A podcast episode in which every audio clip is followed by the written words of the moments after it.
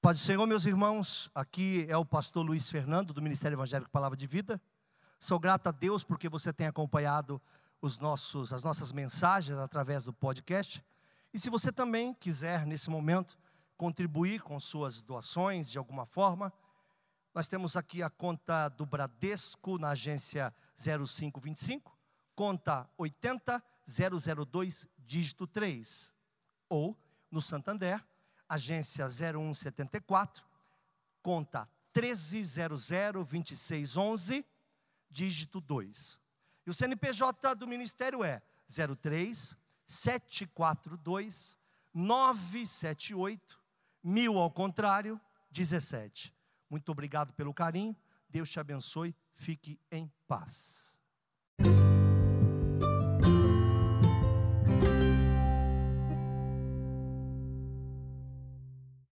Minha pretensão hoje, meu sonho, meu desejo, talvez utópico, é que a palavra dessa noite, que é quase um estudo geral sobre nossa vida, te transforme de alguma forma. Meu sonho é que você saia daqui dizendo: Olha, hoje Deus tratou na minha vida. De uma forma que possa abalar a sua estrutura. É o meu sonho, é o meu desejo, é a minha pretensão nessa noite. Vara de medir é o tema dessa mensagem. Nós temos tendência em colocar limites em nossas vidas. Você coloca limite na sua vida? Como é que você se enxerga? Outro dia eu preguei assim, como homem se vê, assim ele é. E acaba virando falta de fé, limites mentais baseados em acontecimentos passados. Coisas que a gente coloca como já pensei de todas as formas e não dá. Já olhei todos os jeitos, não dá. Casamento, finança, vida com Deus, família, tudo que a tua mente pode medir, ela também pode sabotar. Tudo que tua mente pode mensurar, tudo que tua mente pode medir, eh, medir, ela também pode sabotar. Cuidado. Uma vez eu dei um exemplo aqui sobre como se domesticava elefantes. Eu fui ler sobre isso porque eu fiquei curioso. Porque eu estava vendo um elefante e eu fiquei imaginando. O que faz esse cara simplesmente não sair do circo e falar: Foi um prazer conhecer vocês? Quem segura? Xaninho, vem? O que, que você faz para segurar? Se um elefante acordar e disser: Estou saindo. Qual seria a forma de fazê-lo? E aí eu descobri que eles, na infância do elefante, colocam uma cordinha no pé dele. E ele vai crescendo achando que aquela cordinha é o limite. Então a vida inteira o elefante não é preso. A mente dele é que diz que ele é um prisioneiro e ele acredita até ficar adulto que aquela cordinha está prendendo a perna dele. É uma questão de fé. Infelizmente, de uma fé equivocada. Quando nós olhamos para a nossa vida e percebemos aonde podemos chegar, geralmente vem uma crença, ou vem um valor, ou vem um medo do passado dizendo: eu não posso, quem sou eu? Até em relacionamentos. Não sei se você já passou por isso, né? De gostar de uma mulher ou de um homem e falar assim: é muita areia para o meu caminhão. Eu nem sei se ela é areia, nem sei se tu pode se comparar a um caminhão. Mas mesmo assim a gente coloca isso na cabeça. Quem disse que a gente não pode se apaixonar? Quem disse que a gente não pode se apaixonar pela mesma mulher, no mesmo casamento desgastado, tantas vezes quantas eu queira? Eu sempre uso esse exemplo aqui. Se Deus pode dar um marido novo, pode consertar o velho, desde que ele queira consertar. Eu deveras também sei como pastor e peço perdão a quem me conhece há pouco tempo e se assusta com o meu vocabulário. Eu sei que tem um monte de idiota espalhado por aí, de todos os sexos. Então sei que cabeça dura é igual capim, em tudo quanto é lugar. Mas se você conseguir enxergar que é possível, meu irmão, Deus faz, glorificado seja o nome do Senhor. Êxodo capítulo 3, versículo 11 e 12, eu vou falar vários textos hoje, tá bom?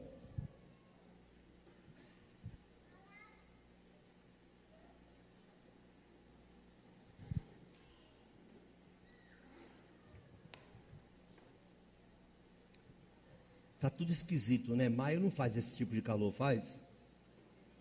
Tá meio calorzinho mesmo, né? Acho que eu usei a camisa, roupa errada. Mas vamos lá. Atenção.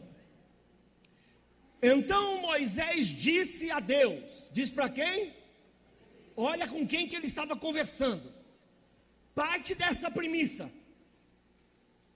Está falando com alguém que resolve tudo, como se alguém que resolve tudo tivesse um limite. E o limite era o limite do próprio Moisés. Como se as coisas estivessem presas ao limite de alguém. Então ele responde para Deus: Quem sou eu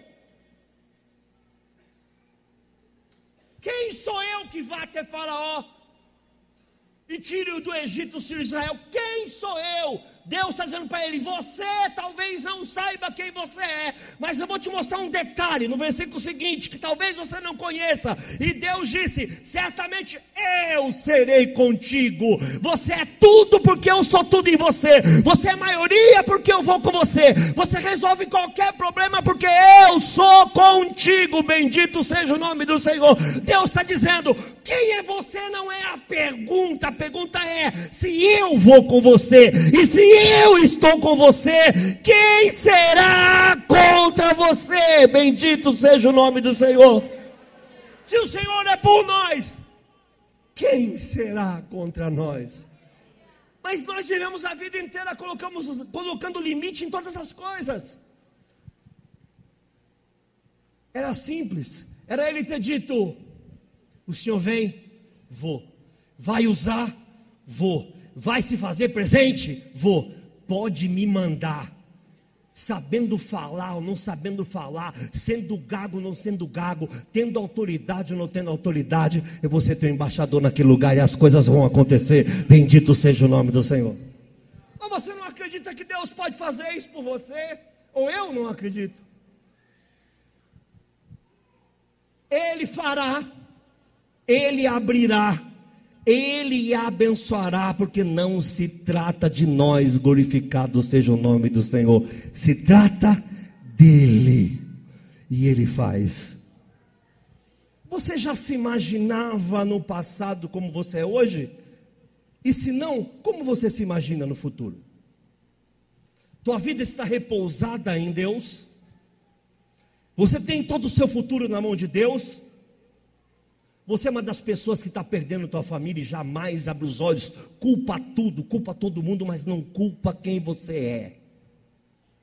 Porque hoje é muito fácil culpar pessoas. Eu sou pastor, eu recebo culpa de um monte de idiota por aí. Eu sei o que é.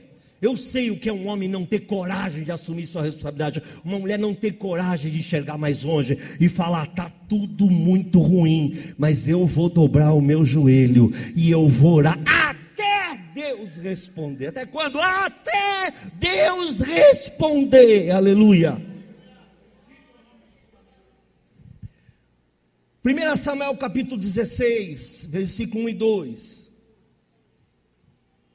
Deus dá uma ordem para Samuel. Então disse o Senhor a Samuel: Até quando terás dó ou misericórdia de Saul, havendo eu rejeitado? Para que não reine sobre Israel, enche o teu vaso de azeite. Olha que coisa linda. Só esse pedacinho aqui, ó, é palavra para congresso. Encha teu vaso de azeite e vem. Não vem sem encher o teu vaso de azeite. Mas é um outro dia, tá bom? Não vou poder pregar sobre isso agora. Enche o teu vaso de azeite e vem. Enviar-te-ei a Jessé, o belemita, porque dentre os seus filhos me tenho provido um rei outra palavra de congresso, só esse pedacinho. Me tenho provido um rei. Tenho provido para mim mesmo. Por isso que ele era segundo o seu coração. Ele não proveu um, um rei para o povo, ele proveu um rei para si mesmo. Se é bom para mim, é bom para qualquer um. Glorificado seja o nome do Senhor. Mas também não quero falar sobre isso. Não vou pregar sobre isso. Porém, disse Samuel: Como irei eu? Depois de todas as experiências de Samuel, ele diz: Mas como que eu vou? Ele ainda questiona. Como que eu vou resolver isso se tem um rei? Já tem um rei, como é que eu vou fazer uma coisa dessa? Pois ouvindo Saul, ele vai me matar. O Senhor disse: Toma uma bezerra das vacas em tuas mãos e diz que vai sacrificar. Saul não vai te matar, porque quem está mandando sou eu. Não acontecerá nada com a tua vida enquanto você estiver na presença de Deus. Nada vai passar com você enquanto você estiver no centro da vontade de Deus. Então não tenha medo de ser quem Deus vai te levantar para ser. Aleluia. Nós temos, eu não vou ter tempo de falar sobre isso, eu tenho muita coisa para falar. Mas temos uma geração tão medrosa. Até alguém para trazer a palavra de Deus para a gente aqui, a gente tem que fazer uma força para acreditar. Que a pessoa vem, aí passa, aí cerca, aí vem, aí encosta e fala assim: Pastor, eu não sei se é do meu coração. Bom, então nem fala. Se tu não sabe, eu é que não. Você que é o dito cujo profeta não sabe se é do seu coração, não sabe discernir quando é Deus que fala contigo ou quando é o seu próprio coração, na base da sua profecia já há uma confusão. Ela já é natimorta, ela já chega errada.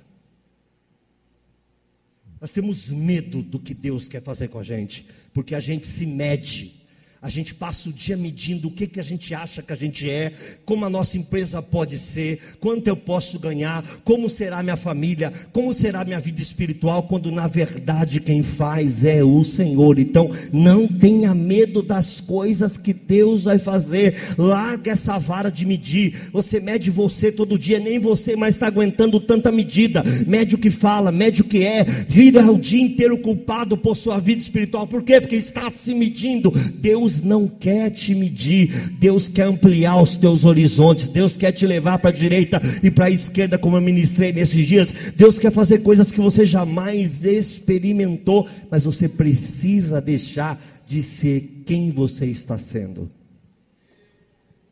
Zacarias, só Zacarias aqui também dava uns três cultos, hein, gente? Eu vou só pincelar porque não dá, é de chorar. Zacarias 2, de 1 a 5.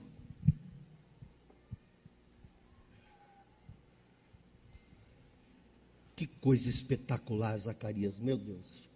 Que texto espetacular. Tornei a levantar os meus olhos e olhei. E vi um homem cuja mão estava um cordel de medir. Atento aos detalhes. E eu disse: Para onde vais tu? E ele me disse: Medir Jerusalém para ver qual é a sua largura e o seu Olha como Deus mede diferente. Deus estava medindo para fazer um propósito. Deus, quando te mede, não é acusatório. Ele quer saber até onde ele pode chegar contigo. E todas as nossas lutas são proporcionais aonde Deus vai nos levar. Não existe homens e mulheres que serão poderosamente usados por Deus que não tiveram lutas proporcionais ao que Deus vai fazer. Guarde isso, sem marca você não chega em lugar nenhum. E eis que saiu o anjo que falava comigo, e outro anjo lhe saiu ao encontro. E ele disse: Corre, Fala a esse jovem, quer dizer, vai lá, avisa o jovem propósito. Corre, fala a esse jovem dizendo: Jerusalém será habitada como aldeia sem muros, por causa da multidão nela, dos homens e dos animais. Quer dizer, Jerusalém vai crescer demais, Jerusalém vai explodir, Jerusalém vai encher de gente, Jerusalém vai ter animais e prosperidade. Não é o que você está vendo hoje. Versículo 5. Eu, diz o Senhor, serei para ela um muro de fogo ao redor. Eu arranco os muros humanos, eu arranco os limites humanos, eu vou expandir como fogo ao redor dela para proteger, e eu mesmo serei a glória no meio dela. Então, meu irmão, não temas, Deus quer expandir, não temas, Deus quer te levar a novos horizontes, Ele sabe até onde pode ir contigo.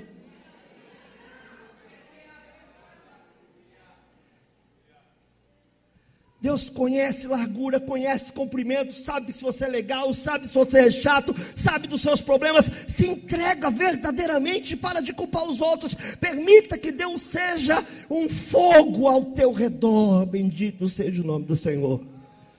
Nós queremos medir tudo, meus irmãos.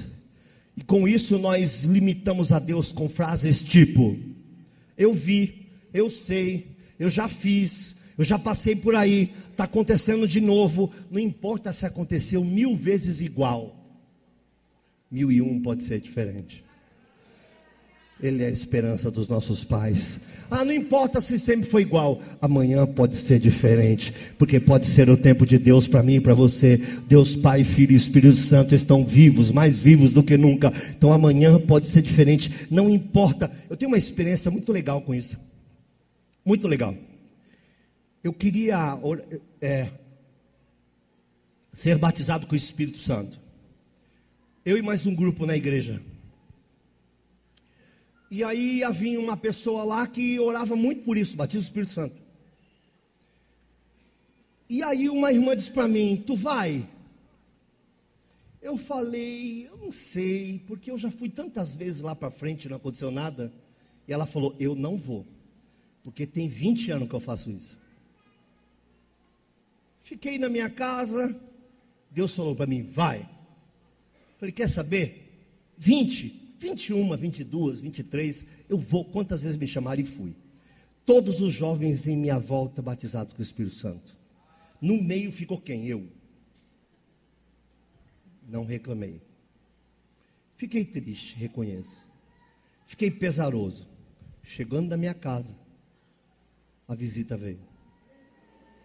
Acordei de madrugada, tendo visões, falando em outras línguas, adorando o nome do Senhor de joelho dobrado, prostrado. Então não importa o jeito que você estabeleceu para Deus fazer, é você que colocou o limite, dizendo faz desse jeito ou daquele jeito. Ele sempre fará do jeito que ele escolheu, da forma dele. Não coloque limite na operação do Senhor. Bendito seja o nome do Senhor. Uma vez um pai me disse, e agora eu quero a atenção de todos, que é muito importante. Eu não vou poder tocar no tema porque não é minha expertise, mas eu vou pincelar algo importante aqui. Uma vez um pai aqui me procurou e me disse: Meu filho tem transtorno de atenção. Eu vou só dizer uma coisa: toma cuidado, hein? Tá um surto de dizer que todo mundo tem TDAH. Eu sei que tem psiquiatra aqui, psicólogos aqui dentro, mas eu quero dizer para a igreja: tome cuidado.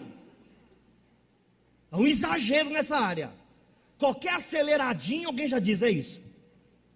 Cuidado com diagnósticos que Deus não te deu. Procure uma segunda opinião. Peça ao psiquiatra, ao psicólogo que faça um teste. Sem precipitação. Todo mundo que a gente encontra fala, eu tenho TDAH. Ah, todo mundo da noite para o dia. Ah, pastor, mas eu tenho mesmo. Beleza, não estou dizendo que você não tem, só estou mandando tomar cuidado. Esse pai me procurou aqui.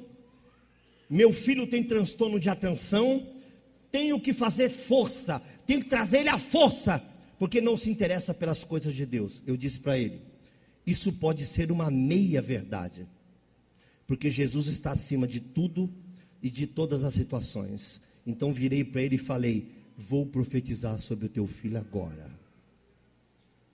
Não haverá limites para essa criança não haverá limites para as coisas que Deus vai fazer na vida dele, não haverá limites para esse pequeno profeta que está diante de mim, não haverá nada impossível para as coisas que Deus vai fazer na vida desse garoto. O único problema e o grande problema que esse garoto tem é que você já limitou ele, você já rotulou ele. Então, em vez de dizer que vai trazer ele para a igreja força, levanta de manhã e profetiza: meu profetinha está ali sentado, meu profetinha está descansando o pastorzinho da nossa casa está ali, e Deus vai levantar ele de maneira poderosa, Deus vai usar ele como nunca. Não limite a atuação de Deus.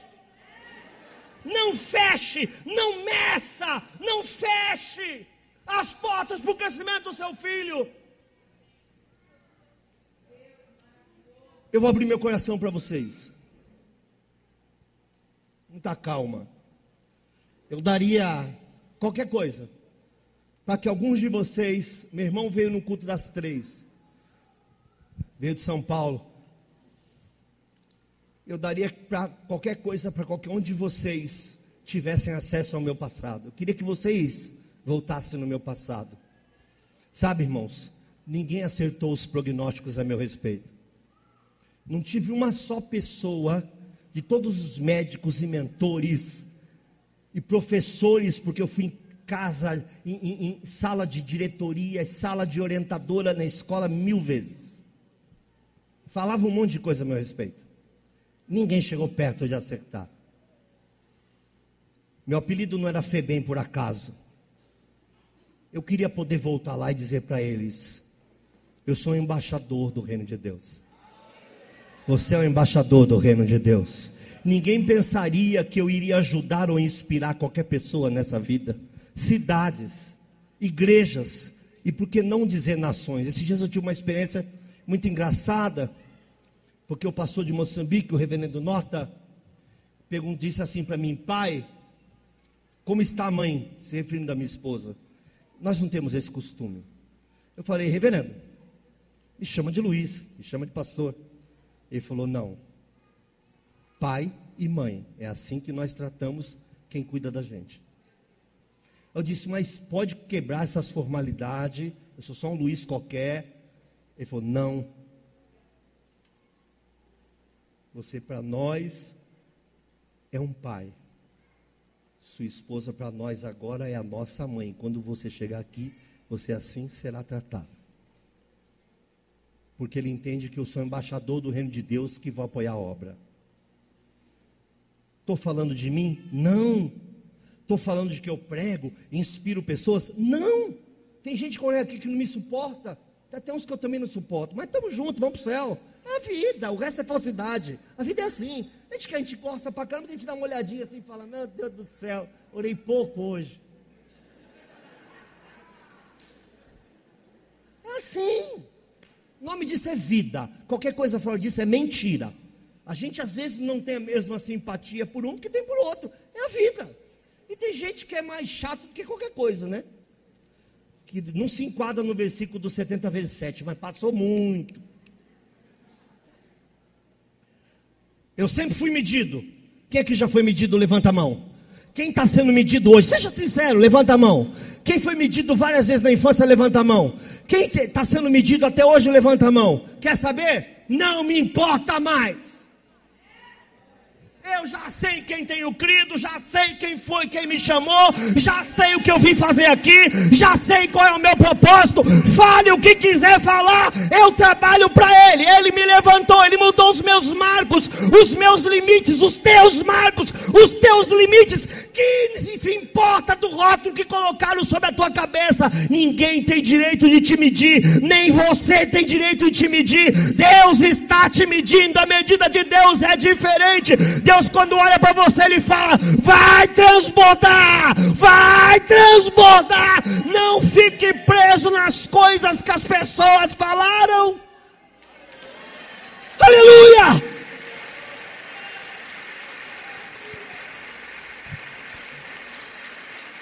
Você acha que pastor não ouve graça?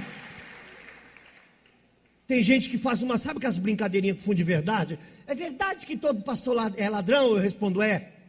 Acabou a conversa. O que, que muda, irmão? O que, que muda eu tentar explicar para ele? Se ele é demente, se ele é doente, se ele não tem tino, se ele não sabe o que fala, quero saber de rótulo coisa nenhuma. Sou filho do Deus vivo, minha vida é responsabilidade do meu Senhor.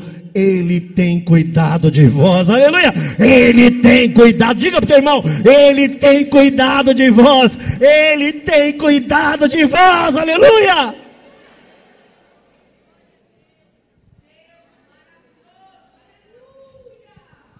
A gente está apegado a rótulo, a medida, a gente mesmo não está se aguentando mais, sabia?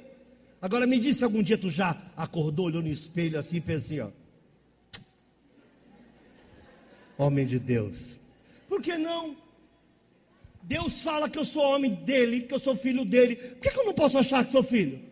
Por que, eu não posso achar que sou cordeiro de todas as coisas? Que sou príncipe do seu povo, como ele fala? Que sou rei e sacerdote, como a Bíblia fala? Que eu sou menina dos olhos dele? Por que, eu não posso acordar e falar, eu sou a menina dos olhos de Deus? O que as pessoas falam não me importam mais. Por que, que eu não posso olhar desse jeito? Veio para. Olha, eu gosto desse texto, eu gosto de repetir. Veio para os seus. Os seus não receberam. Mas a todos quanto receberam, deu-lhes o poder. Poder de quê? Poder de filho poder de serem filhos de Deus, a saber, os que creem em seu nome. Você pode por um minuto glorificar, exaltar o nome do Senhor, mas glorifica sem medo, aleluia. Você é filho.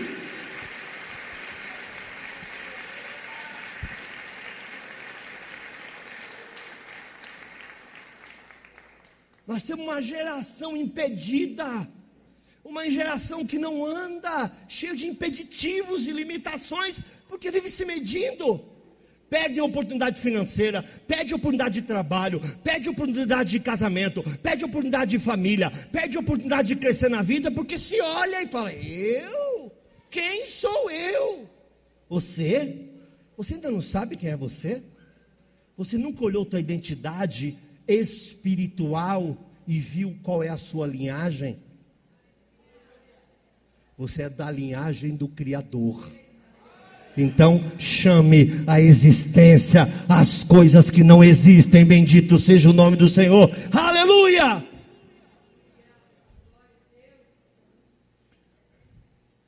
Hoje nós vamos fazer uma escolha aqui essa noite, amém? Primeiro, vamos, deixa eu ler um negócio aqui para vocês. Juízes 6,14.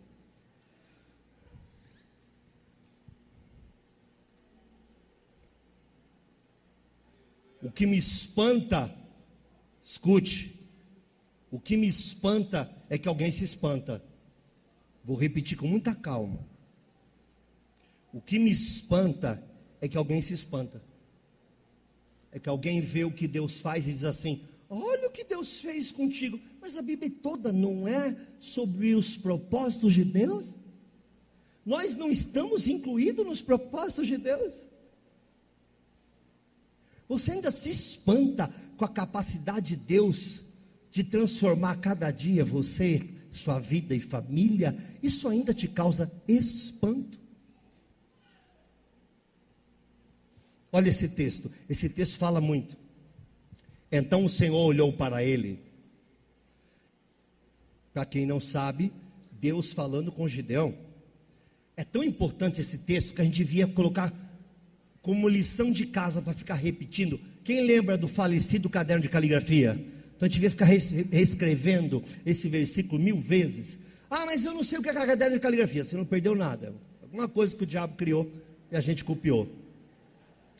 Nunca deu certo para mim, infelizmente. Devia ter feito mais. Então o Senhor olhou para ele e disse: Vá nessa tua força e livrarás a Israel da mão dos midianitas. Porventura não te enviei eu? Olha isso. Vá nessa tua força. Eu não vou continuar lendo, eu tenho muito pouco tempo. Porque livrarás Israel das mãos dos midianitas. Porventura não te enviei eu?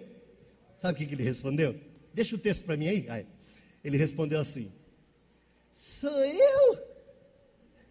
Eu?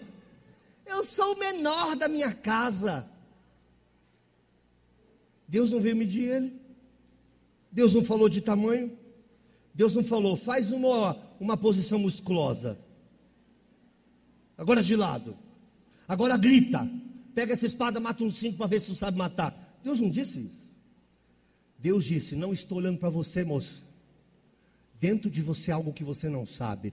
Dentro de você há uma força capaz de livrar Israel da mão dos midianitas. Eu estou vendo isso. Você está limitado aqui caçando comida, você está limitado achando que é pequeno, você está limitado achando que é menor da sua casa, mas eu olho para você e vejo coisas que você não está vendo.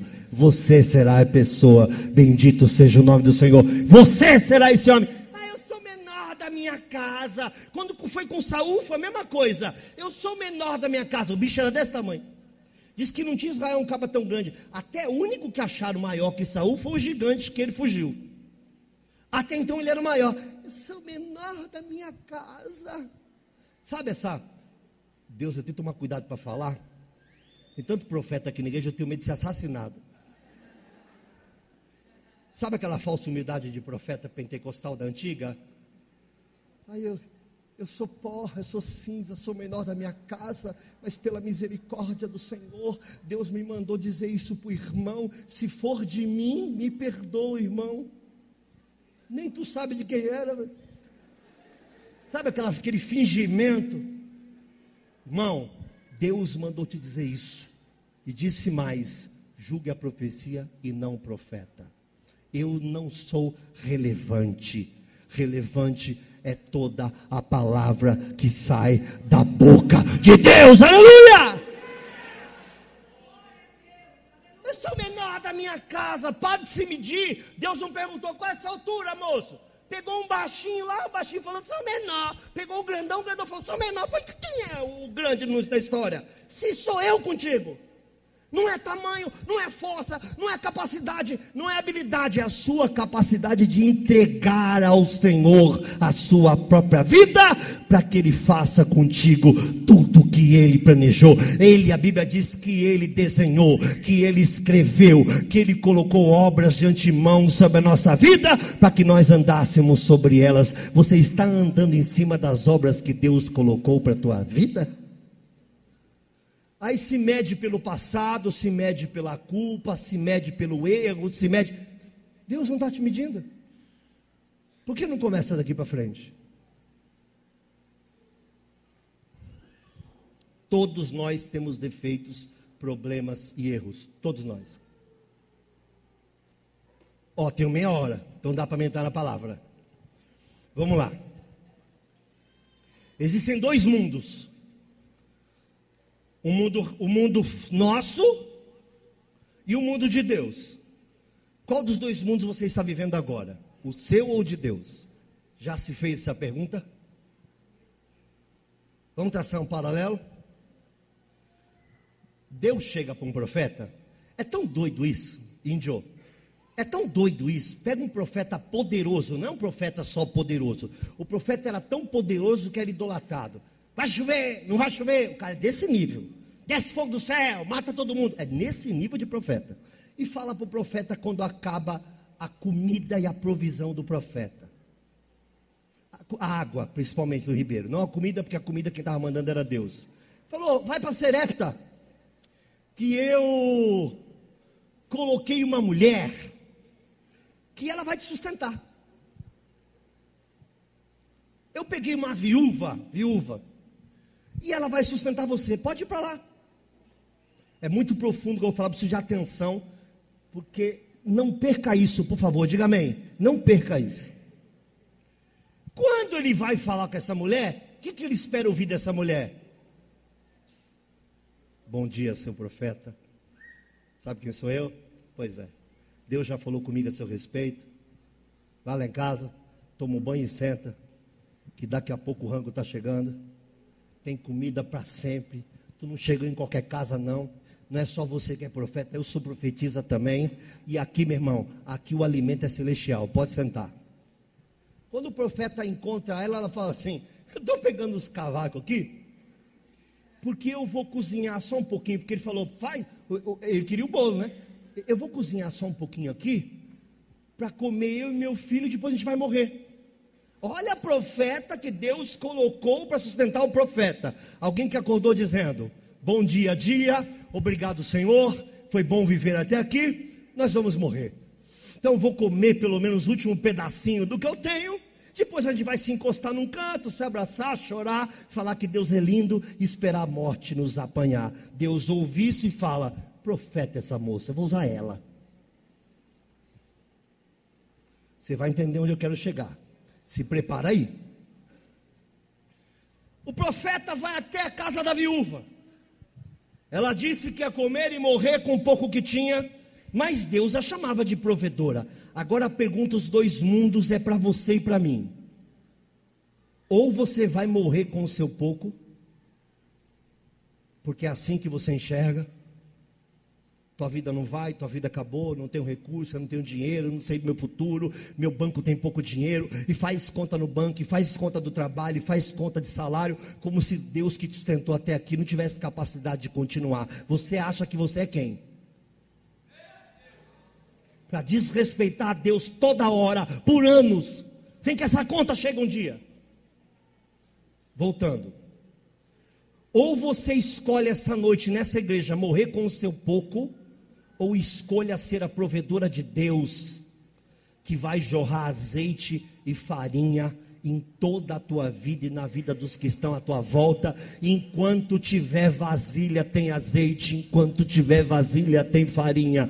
Quer escolher? Então chega de cochear sobre os dois pensamentos. Você se mede essa noite como? Como uma mulher que é finita, como uma mulher que acabou, como um homem de Deus que acabou, ou como aquele que está só começando a experimentar o sobrenatural de Deus? Você escolhe se você é o que morre ou o que provê.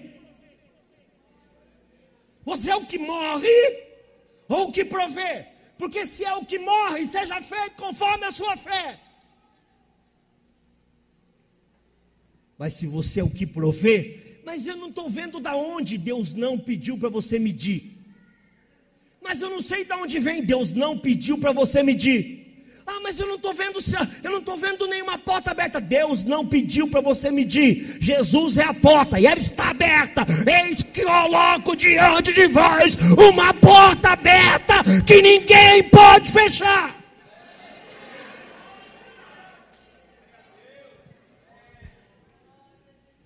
Morra como um murmurador que só faz conta de moeda ou viva como adorador capaz de prover recursos para a direita, para a esquerda, transbordando e abençoando. O que é que você escolhe essa noite?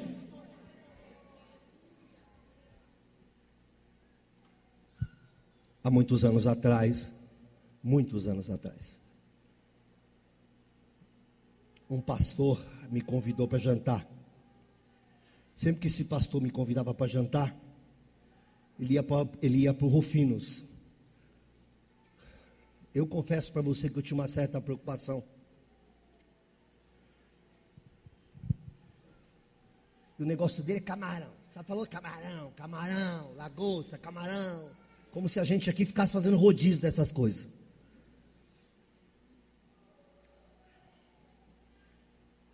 Outra semana, vamos jantar, vamos não sei aonde, vamos viajar, vamos sair. Eu falei irmão, eu não posso ir com você.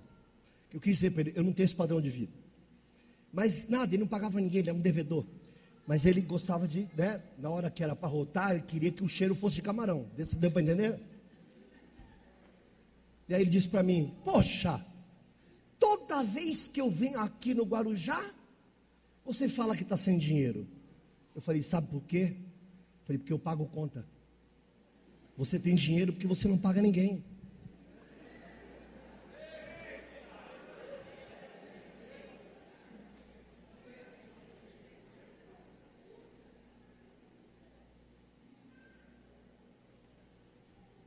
É uma escolha.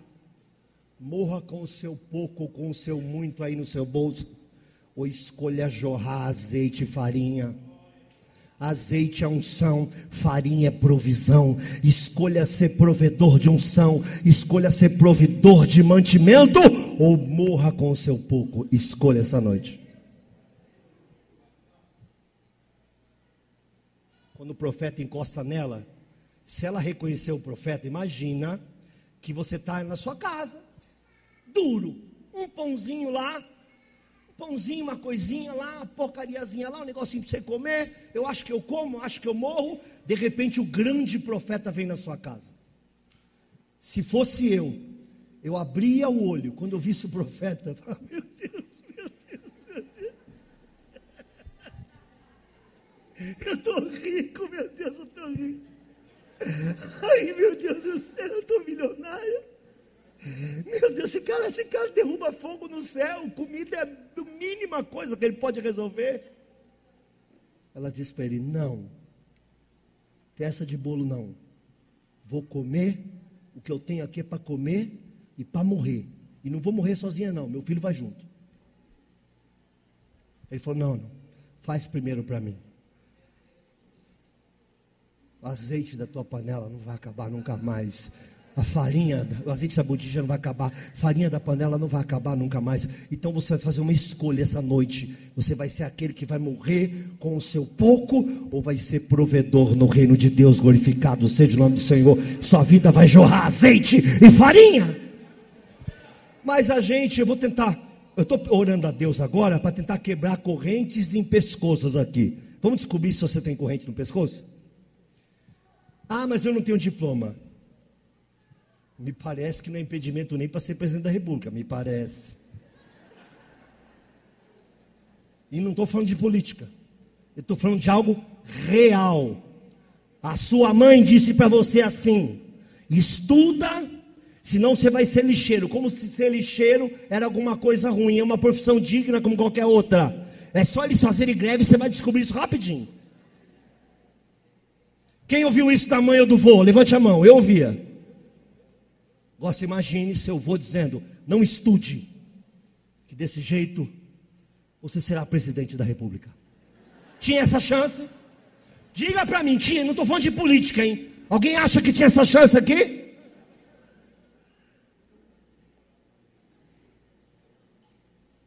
Alguém que falasse problema quando eu era criança?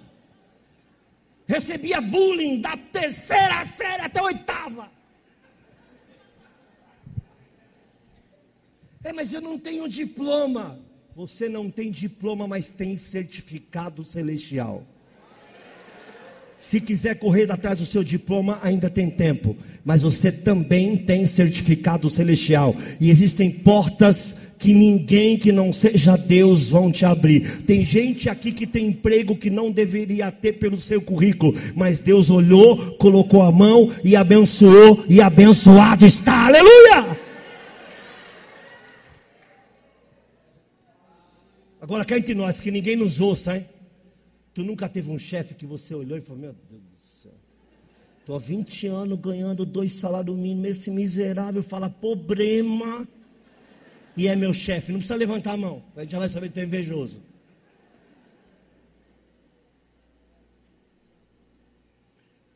Deus faz. Deus faz. Eu não nasci. Você acha que eu nasci num berço de ouro?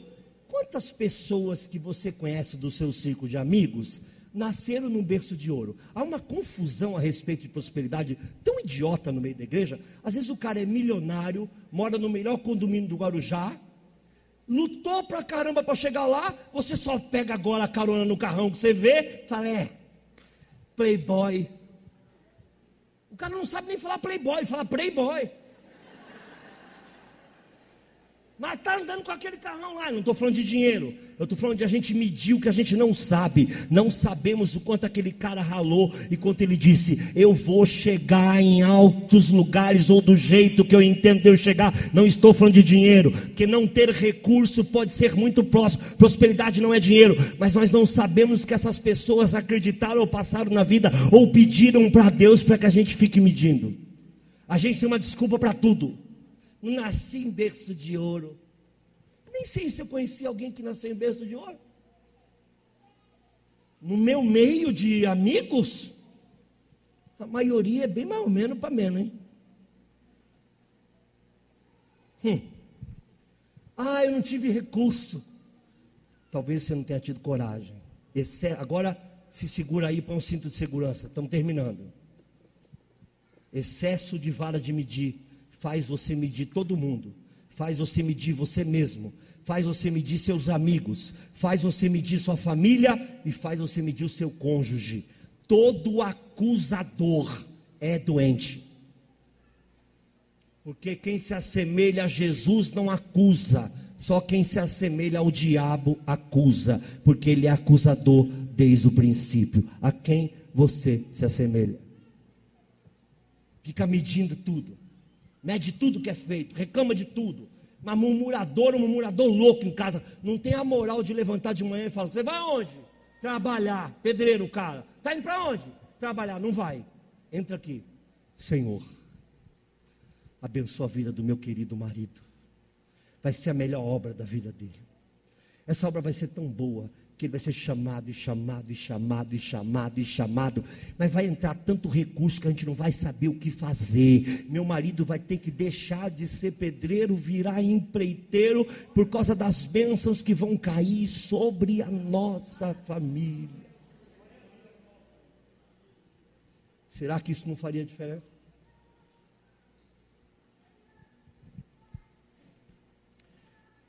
Você acha que você pode estar ofendendo a Deus com a sua postura? Sim ou não?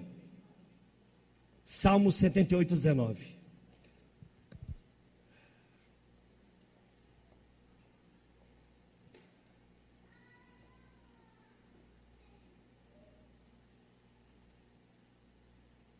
Salmo 78, 19. Enquanto ela coloca ali. Mãe Eucilene buscaram filhos Lucas, Daniel, lá da mídia. E o salmo é o de cima. É, pessoal, vocês sentando pela primeira vez na igreja. Né? Que é salmo do Lucas? Não, não, o salmo é o de cima. Só, é só para não esquecer, viu? A primeira vez numa igreja, né? Pessoal pode se confundir. Diz assim: Vem comigo agora e falaram contra Deus. E falaram contra Deus. E falaram contra Deus. E disseram: Poderá Deus, porventura, preparar-nos uma mesa no deserto? Ai, ai, ai. Quem duvida da provisão de Deus fala contra ele. Quem limita o que Deus vai fazer está ofendendo a Deus, falando com, não é que está ofendendo, está falando contra Deus. Você ofende a Deus? Eu ofendo a Deus?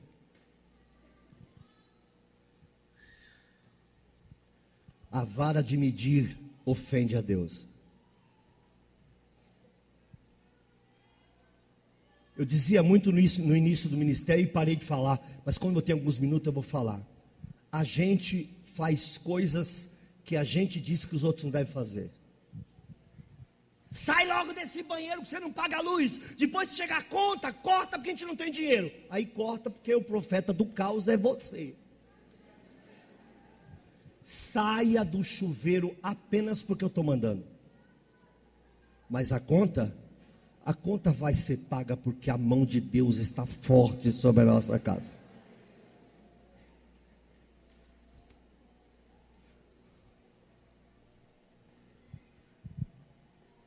Para que pegar dois bifes?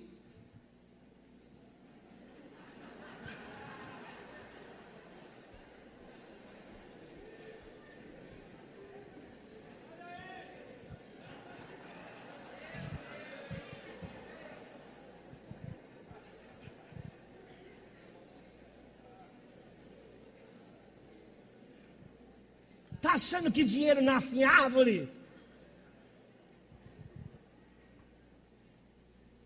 Quem é árvore perto de Deus? Dinheiro não nasce em árvore, mas pode ser soprado por Deus sobre a nossa casa.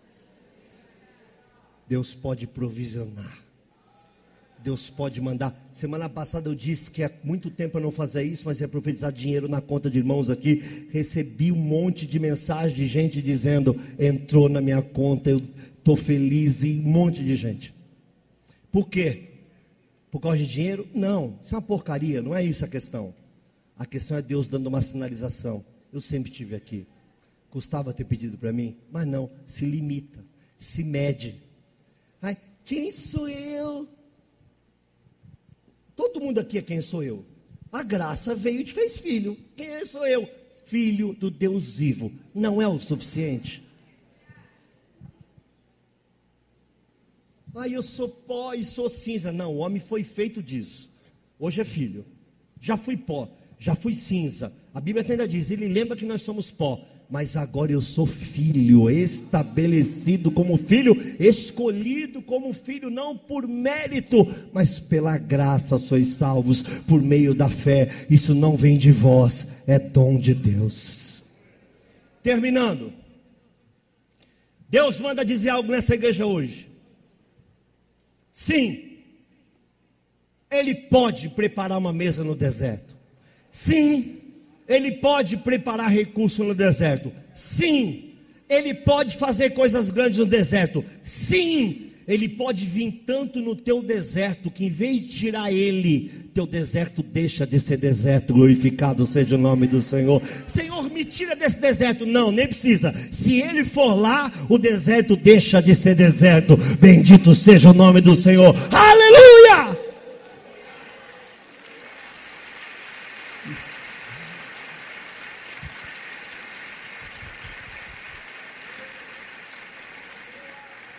Deus está fazendo. E repito uma frase que até uma pessoa pregou aqui, na mesma semana que eu falei. Não é porque você não está vendo que não está acontecendo. Porque a sua visão carnal não é importante. Importante é se você tem a capacidade de entender e ver que Deus faz coisas excelentes além da nossa capacidade de enxergar. Que mundo você vive, o seu ou de Deus? Que vara você usa, a sua ou a de Deus? Tem uma coisa que é muito engraçada, vocês já. Desculpa, não, não vou passar a adorar, não vou, com certeza, pelo que eu estou vendo ali. Mas você já deve ter visto. Alguém aqui já viu, ou tem, ou tem hábito de assistir entrevista de jogador de futebol? Geralmente você já viu uma, viu todas. Me perdoa o jogador de futebol aqui da igreja, mas viu uma, né? Viu todas. Mas tem sempre uma coisa igual. Quando ele é abençoado, aí ele fala: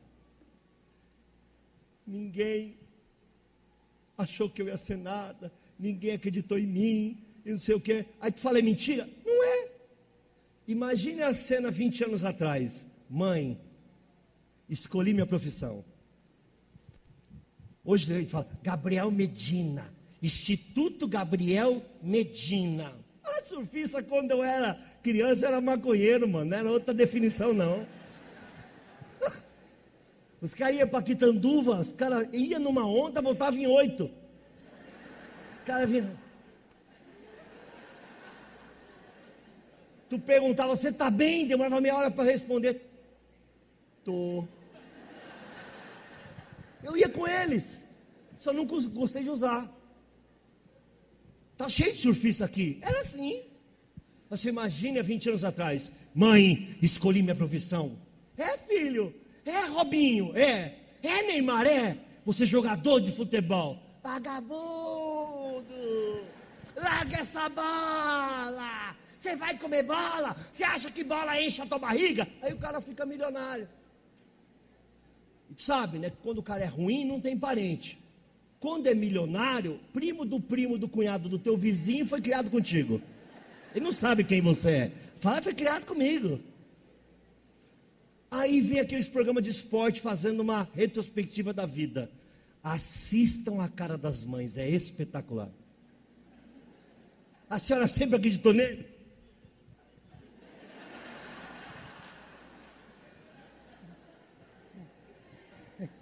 Deus abençoou, né? Mas não foi essa a pergunta. O pai geralmente comprou chuteira, fez bico, levou para treino. Alguns não. Eu ia jogar bola, eu achei que ia ser jogador de futebol. Minha mãe adorava. Minha mãe dizia: Vai, vagabundo. Se eu falasse que eu era surfista, ó, gente, jogador de futebol era vagabundo, surfista maconheiro e ator e atriz prostituto. Isso era na minha infância. É diferente que eu estou falando ou não? Quem lembra disso? Se alguém dissesse que ia ser ator, eu, a lei não permite dizer o que eu estou pensando. O que, que o pai falaria? Vai fazer faculdade de o que, meu filho? Artes cênicas. Era assim. Hoje não é mais, mas era assim. No passado, o pai que tinha dinheiro te matriculava na faculdade que ele fez sem perguntar se você gostava. Você é o que eu sou, e acabou. Você vai pagar a sua faculdade? Não. Então é essa aí que você vai fazer. Acabou. Vai virar engenheiro. Gosta? Não. Sei lá, que sou engenheiro. Era assim. Era assim. Então, meus irmãos, não descreia da capacidade de Deus de mudar histórias.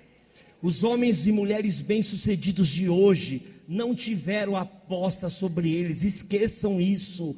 Quem apostou em você foi Deus, quem apostou em mim foi Deus. Havia uma cédula que nos era contrária nas suas ordenanças, quer dizer, nós tínhamos um processo que nos levaria para a morte, mas o Senhor cortou, pagou o preço, nos justificou. Tetelestai, estamos justificados, aleluia! Então para de querer a aprovação dos outros. Ai, ninguém me valoriza. Como é que é alguém te valorizar? Me ensina. Imagine a cena. Nós temos mais de mil pessoas aqui, 1.200. Esquece que tenha qualquer membro aqui. Então, vou, essa noite tem 1.200 pastores aqui, todas as igrejas sentados, que vieram aqui para me valorizar. Cada um deles abandonou a sua congregação e veio aqui porque eu preciso me sentir valorizado. Identidade, irmão. Identidade. Pega a tua identidade e fala: sabe de quem eu sou filho? tem um pai biológico maravilhoso ou não, tem uma mãe biológica maravilhosa ou não, mas tem um Deus maravilhoso ou sim. Aleluia! Então não tenha medo, não precisa de aprovação de ninguém, para de se medir, de murmurar, de reclamar. Difícil conviver com um ser humano chato. Lá tem um monte aqui, hein? Difícil conviver com alguém que você está buscando a Deus e diga, é, só quer saber de orar. Meu Deus do céu. Meu irmão, meia horinha de joelho no chão, dá uma tremida doida no céu, você não tem noção. Não.